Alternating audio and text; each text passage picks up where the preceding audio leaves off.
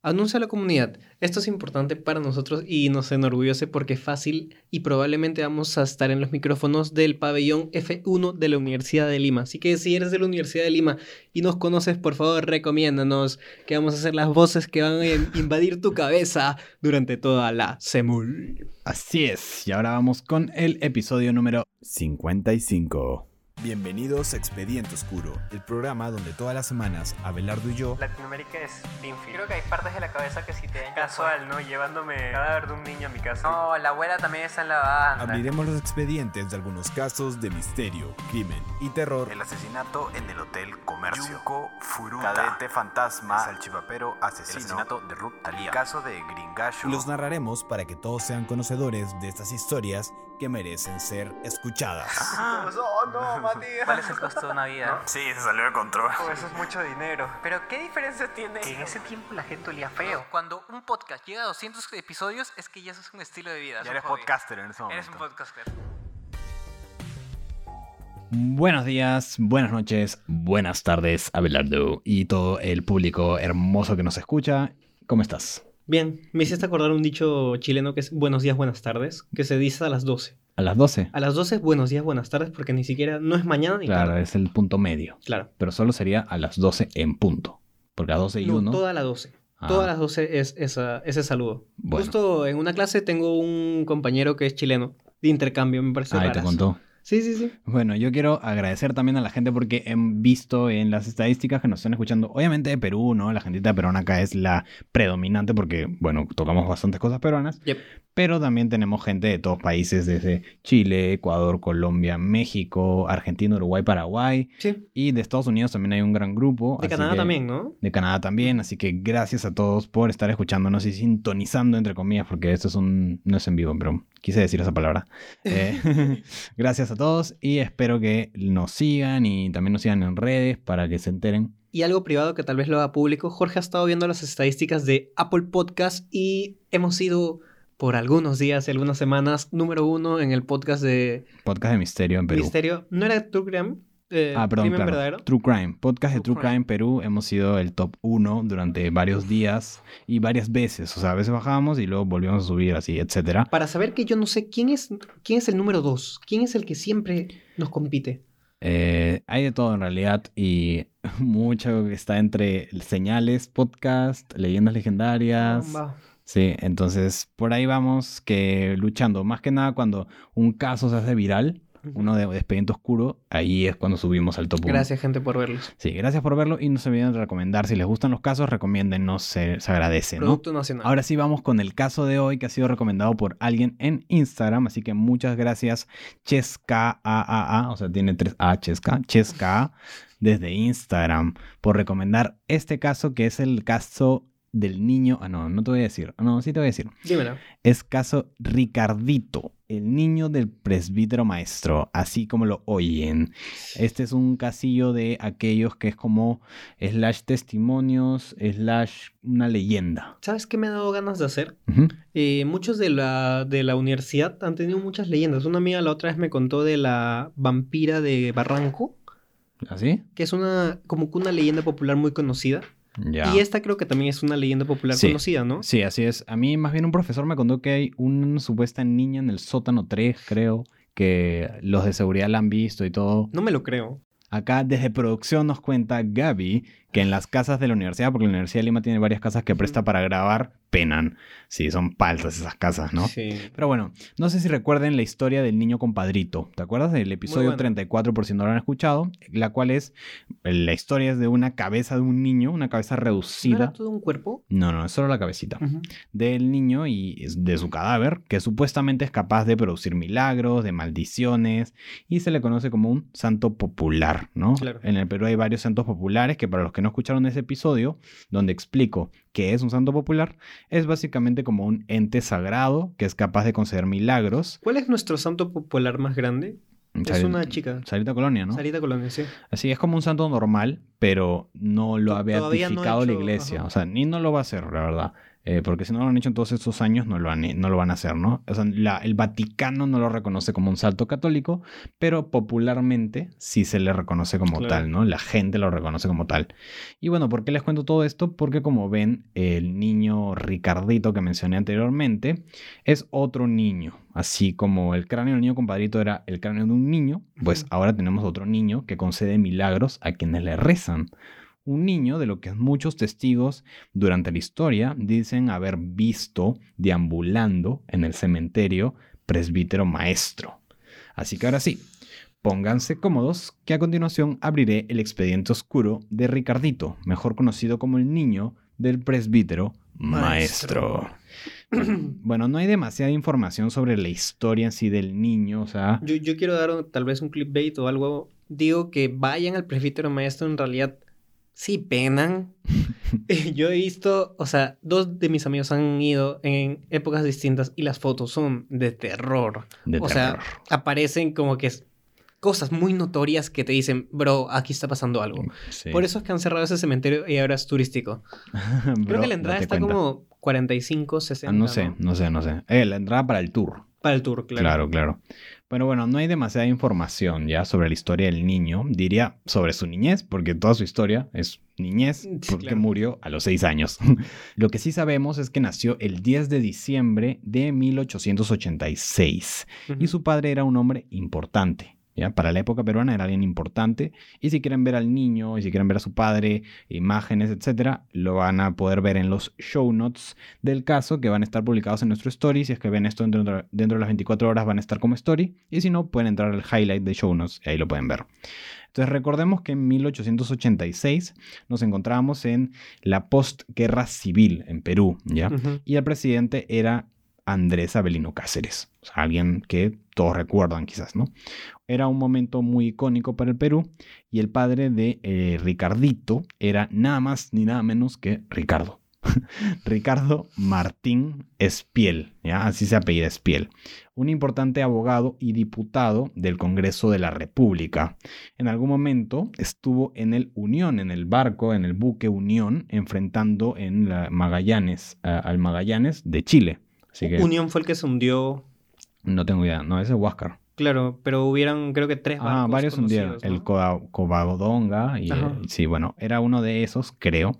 Y la cosa es que peleó contra Magallanes, o sea, en la Guerra del Pacífico. También este señor fue uno de los fundadores de la Compañía Nacional de Bomberos de la Municipalidad de Lima. En esa época todos se conocían. Sí, en Sa- esa ¿sabes época es Lima era muy chiquito. ¿Sabes qué es curioso? Eso, mi familia tiene un libro sobre cómo fue la resistencia de Ayacucho.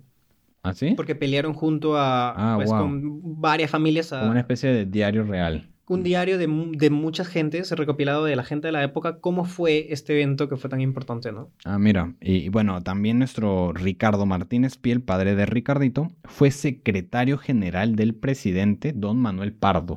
O sea, era una persona... Él, él era el ladroncillo, ¿no? No tengo idea. Uno, o, o Prado o Pardo fue el que se robó todo el dinero y nos dejó sin armas y hizo que nos invadieran. bueno, otras mil cosas que seguro hizo también, que bueno, no los quiero distraer demasiado con la historia peruana porque Sí, aquí no es vinieron a gigante. Sí, eh, pero vinieron a escuchar la historia de Ricardito. Ricardi. ¿Y cómo fue que Ricardito se convirtió en la leyenda del presbítero maestro? ¿Cómo se convirtió, por así decirlo, si han visto Harry Potter, en la llorona del baño, que tiene su leyenda detrás? Sí. Ricardo se ha convertido en el ente que se te aparece en el presbítero maestro. O sea, el, el fantasmita del presbítero me has hecho imaginar, ponte que el niño te agarra la mano, o sea, sientes que, que alguien te agarra la mano en el presbítero y tú, ¡ah! bueno, felizmente es buena gente, el men. como vieron, pertenecía a una familia acomodada. Sin em- no, como escucharon, porque, bueno, a quizás algunos lo van a ver. Pero como no quiero perder el podcast como audio, como escucharon, pertenecía a una familia acomodada, nuestro Ricardito. quiero hacer un apunte de que creo que es nuestro segundo caso del presbítero maestro.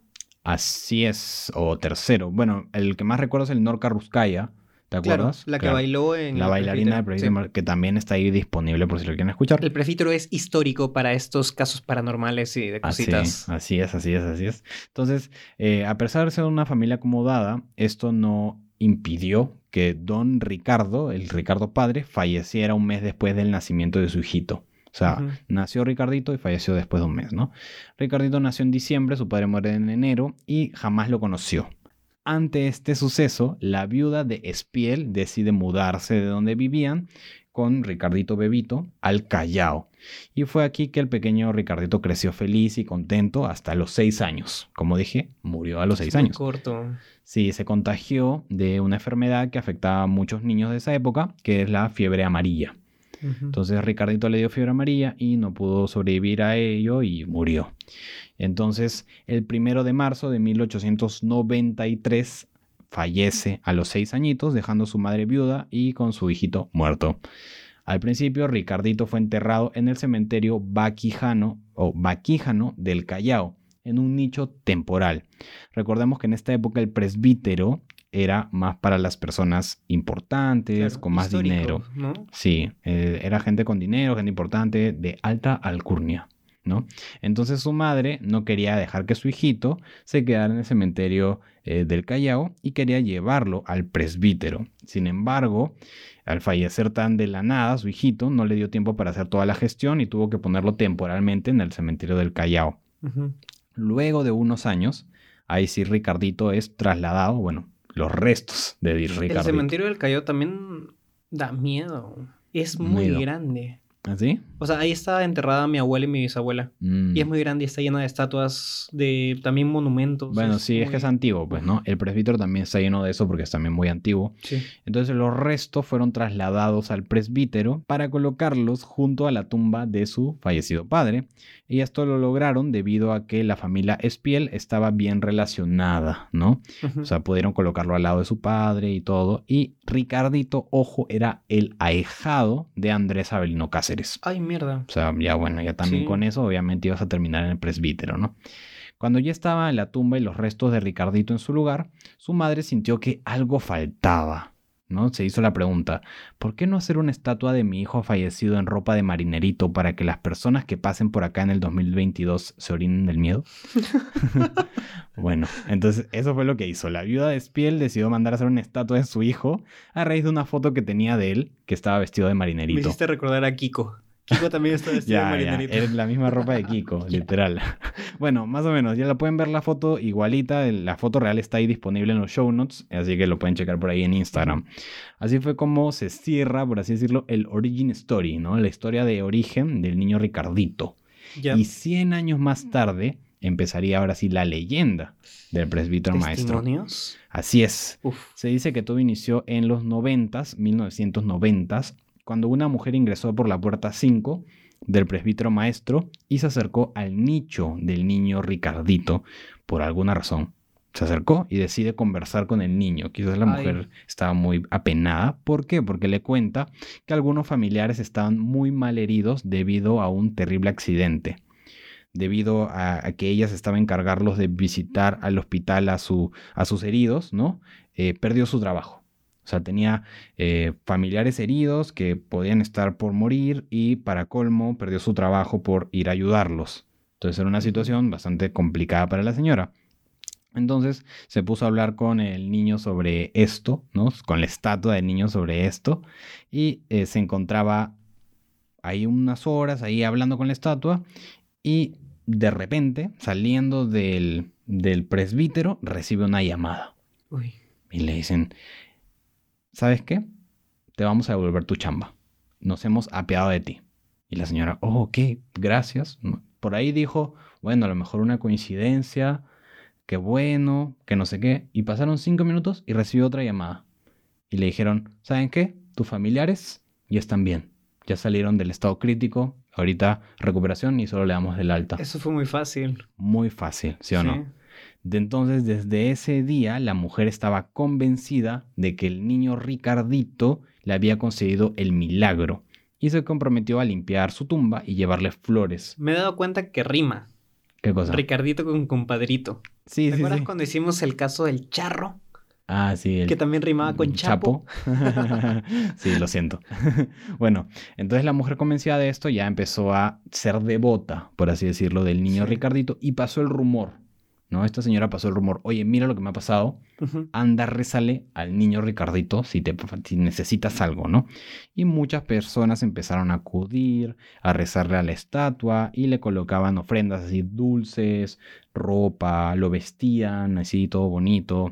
Entonces, algunos casos incluso la gente mandaba hacer placas de estas como metálicas de aluminio, no sé De qué será, agradecimiento. eh, de agradecimiento o incluso con sus peticiones, ¿no? Ah, Te pido mira. para que, no sé, mi hijito sea un eh, ser exitoso y con salud y instalan la placa ahí. Entonces supongo que es una tumba con una estatua y un montón de placas. Un montón de placas, un montón de flores, caramelos, ropa. Es así, todo un, casi como un culto. Aunque ¿no? ahorita ya no se puede hacer porque creo que no hay acceso libre, solo es turístico, ¿no? No sé, eso es lo que yo me acabo de enterar por ti. Yo me imagino que habrá acceso libre porque ¿qué pasa si yo quiero visitar a, a mi tatarabuelo? ¿A ¿Quién visita a su tatarabuelo? Bueno, no sé, Tu digo. tatarabuelo que ahora tiene 150 años. Más, creo. ¿ah? Eh, bueno, así que empezaron a ver esta devoción y después de aquí no hay ninguna otra crónica, ninguna otra historia, investigación a profundidad de la leyenda, pero lo que sí hay son testimonios Yep. de personas que fueron a rezarle o que pasaron alguna experiencia en el cementerio con el niño Ricardito. Así que hemos recopilado algunos y se los voy a contar. Son algo cortos, así que, pero de acá se van a enterar un poco de a qué va este niño, que como te dije es buena gente. Este caso es muy, muy claro, ¿no? No es, no es oscuro, es el expediente Exacto. claro. Sí, sí, sí. Literal, el expediente claro del niño compadrito. Bueno, testimonio 1 dice que una mujer mayor fue a visitar a un familiar al cementerio, era ya tarde, y el cementerio estaba casi vacío. De repente comenzó a llegar la noche y sin darse cuenta ya todo estaba oscuro y le cerraron las puertas, no se dieron cuenta de que la señora estaba ahí. Imagínate quedarte encerrada en la No la noche en el presbítero maestro. Entonces la señora desesperada no encontraba la salida y estaba toda nerviosa, estresada porque imagínate estar ahí. Yo me imagino la situación y ya ni siquiera... Claro, las dos personas que han ido me han dicho que primero te sien- sientes frío y después de ponte cinco minutos te sientes cansadísimo. Ya, O entonces sea, la señora... hay tantas cargas que tú no puedes estar ahí mucho tiempo, por eso el tour es, es corto. Entonces la señora estaba triste, perdón, con frío y cansada. Claro. y perdida. Así que todo mal, perdida, perdida. Perdida. Entonces eh. ¡Perdidas! avanzó un poco más y de repente se le apareció una luz. Ya. Lo que vendría a ser probablemente como un orbe de luz. Un orbe de luz se le apareció. Según la mujer, el orbe empezó a agarrar forma como humana y era forma de un niño. Entonces eh, le pareció raro, pero lo veía de espaldas el orbe, no lo veía de frente. O sea, podía ver su espalda y sus piernas, su cabeza por atrás, la nuca. En la mitología se dice que hay seres de luz, orbes, Claro. que vagan y que generalmente están arriba de las nubes y bajan. Bueno, en este caso también dicen que hay orbe, o sea que Porque una... son seres que nosotros, o sea, no hemos investigado a- arriba de las nubes qué hay, o sea, si hay vida o algo. Sí, sí, sí. Entonces, eh, hay creencias que dicen que hay orbes que sí, ¿no? Entonces dice que este niño empezó a avanzar y ella lo empezó a seguir así, pa, pa, pa, pa, durante todo el cementerio, hasta que ¿dónde lo llevó? A la puerta de salida. Ah, lo vio. La única puerta disponible, porque igual dejan una abierta Por este tipo de casos, y la llevó ahí. Y luego el niño volteó y ella dice que era igualito a la imagen del niño Ricardito, de la Ricardito. estatua. Y ella está convencida que fue el niño Ricardito la que le ayudó a salir del presbítero cuando se quedó encerrada. Entonces, otro testimonio dice un militar que... A dice- su manera es triste, ¿Por qué? porque es como un alma en pena que nunca va a ascender y se va a quedar en este mundo para siempre. O sea, yo siento que es como un niño que quiere ayudar a la gente. O sea, como no tiene nada que hacer porque como tú dices, su alma quizás se quedó por acá. Claro. Y, pero es buena gente, ¿no? Otros se deciden matar o eh, poseer Sí. y él decide ayudar. Un militar mencionó haber visitado el cementerio presbítero maestro y pasó por delante de la tumba del niño Ricardito, en realidad sin prestar mucha atención a la tumba. Y hasta ahí se fue del cementerio y terminó en el Braem. ¿Por qué militar? O sea, que terminó yendo al Braem Ya. junto a algún batallón. Muy peligroso. Muy peligroso es el Braem, una zona muy peligrosa. Y de pronto vio un niño en el Braem que estaba corriendo. Mientras él se movía con su batallón, vio un niño en el Braem. No le dio importancia al principio, pero luego volvió a verlo correr delante de él. Imagínate que estás, no sé, en plena selva. Como señales. ¿No? Exacto, estás en plena selva y es un niño Muy raro. corriendo. ajá. Entonces se detuvo con su batallón, los detuvo a todos y empezó a decir, what the fuck, ¿no? Que a, a ustedes han visto al niño, que no sé qué, y mientras estaban en ese meollo de qué está pasando, adelante de él a unos metros cayó una fuerte explosión A la mierda. que probablemente los hubiera matado. Entonces, ¿Sabes qué creo que es? Ahora que lo estoy pensando, yo digo, o en realidad no son fantasmas, sino esa energía residual que, o sea, yo creo en la teoría de los lazos. ujú. ¿Sí crees en la teoría de los lazos? Mm, no sé cuál es la teoría de los lazos. La teoría de los lazos es como la del lazo rojo, que dice Ah, que las personas que tienen influencia en ti o te quieren o piensan en ti o eso están unidas a ti energéticamente de alguna forma. Ya. Entonces, cuando en realidad te mueres, eh, ellos sienten que te mueres. Mm, Entonces, yo creo que eh, con los fantasmas o con los muertos también pasa eso. Y ya, claro. puedes hacer tú lazos con energía residual. Me parece una teoría muy interesante. Interesante, sí. Y en este caso podría ser algo de eso, ¿no? Quizás la energía del niño compadrito, compadrito la energía del niño con Ricardito con, con esta persona de Lorraine. era tan pura que su energía se, Puede hacer se conexiones. te pega y se te hace conexiones Sí. buenas, por Sí, así decirlo. Interesante. Interesante, ¿no? El Brain, para los que no sepan y no son de Perú, es eh, un sitio en la selva donde la resistencia de los terroristas sigue ahí. Claro. Y lo, lo más fatal es que hay minas en todas partes y hay francotiradores en todos los árboles. No en todos, pero eh, Claro, claro. lo suficientes como para matar un batallón entero. Sí, entonces, este, bueno, el, el militar se quedó, ¿no? Guachucha fue. ¿no? Sí. y empezó a ser devoto al niño Ricardito porque está convencido que se le apareció para salvarlos en el Prime. Sí. Otro testimonio es de una joven madre con su hijo de 10 años que tenían fuertes dolores de cabeza. Están enfermos de dolores de cabeza, tanto ella Como migraña. como su hijo, sí. Y que se dice que suplicaban diariamente al niño Ricardito para que les pase los dolores y que se les apareció el niño en sus sueños. Una noche a ambos se apareció el niño en sus sueños, dice que en una pradera con flores y que de cuando se despertaron después de ese sueño que tuvieron de manera conjunta, sin querer queriendo, ya no tenían dolor de cabeza. Entonces Mm. los curó. ¿no? Bastante simple. Bastante simple, pero bastante bonito, ¿no? El mundo de los sueños también es interesante. ¿Sabes qué me di cuenta? Y es algo bonito, es, es, es como que algo que me di cuenta y que me parece muy bonito. Nosotros eh, como que estamos despiertos y dormidos la mayoría del tiempo, ¿no? Y cuando estamos dormidos Oh. soñamos, Claro, pero también soñamos cuando estamos despiertos. Ya. Y lo que nos impulsa a ser nosotros es tener sueños. ¿Sí o no? Ya. Y eso hace que en realidad, o sea, las personas que en realidad viven su vida, en realidad están soñando siempre. Despiertos o dormidos. Y eso me pareció interesante. Abelardo Arellano, 2022. Amén. Estamos soñando siempre. Sí, sean Ah. soñadores, gente. Tengan su sueño eh, a corto plazo, el realizable y el imposible. Amén. Amén. Y, ah, y el niño les dice que se le acercó y les dijo, no tengas miedo, yo te voy a ayudar. Esa parte me la omití. En el sueño les dijo esto. Bueno, en otro testimonio, que es una historia un poco más escalofriante, diría yo, es la que le pasó a esta mujer que llevó a su hijo a una competencia de baile. Paréntesis. Yo creo que es muy raro recordar palabras en sueños. ¿Tú recuerdas alguna palabra o No, frase? no Es suele, extraño. no suele haber son sonido. Ajá, Sí. No suele haber sonido.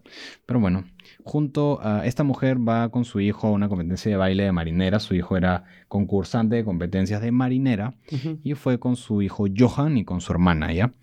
Eh, entonces fueron al cementerio de Ricardito, al cementerio presbítero, a rezarle a Ricardito para que les vaya bien en la competencia. ¿Porque ya creían o simplemente para probar? Ya creían. Entonces, la señora no solo rezó, sino que tomó la corona de cartón que le pusieron a la estatua del niño. O sea, robó.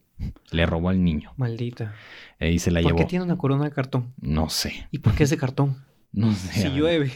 Y si llueve ya no hay Eso corona. es raro, sí. Bueno, ya en Trujillo, estaban en el hotel porque la competencia era en Trujillo. Estaban en el hotel y frente a la habitación estaba hospedado un niño que tenía como la edad de Ricardito junto con su abuela. El niño también participaba en la competencia, sino que en una categoría distinta, ¿no? Al verlo, ella pensó que se trataba de Ricardito reencarnado. Ya para mí esta parte como que, ya, ok, Muy, chévere. ya, muy... Pero porque dice que era parecido físicamente, ¿ya? Y eh, dice que su mera presencia le daba escalofríos. Este niño, lo interesante es que acompañó a Johan, recordemos que es el nombre del hijo, ¿no? Eh, acompañó a Johan hasta el final de la competencia, como si fueran amigos de toda la vida, pero no se conocían. Lo acompañó incluso después de haber sido descalificado de la competencia de marinera. O sea, el niño se hizo pana de Johan. Era como un niño chiquito y tu hijo un poquito mayor y el niño chiquito estaba ahí echándole barra a Johan. Y al final Johan resultó tener el tercer puesto dentro de una competencia que es grande y difícil. Estuvo en el tercer puesto.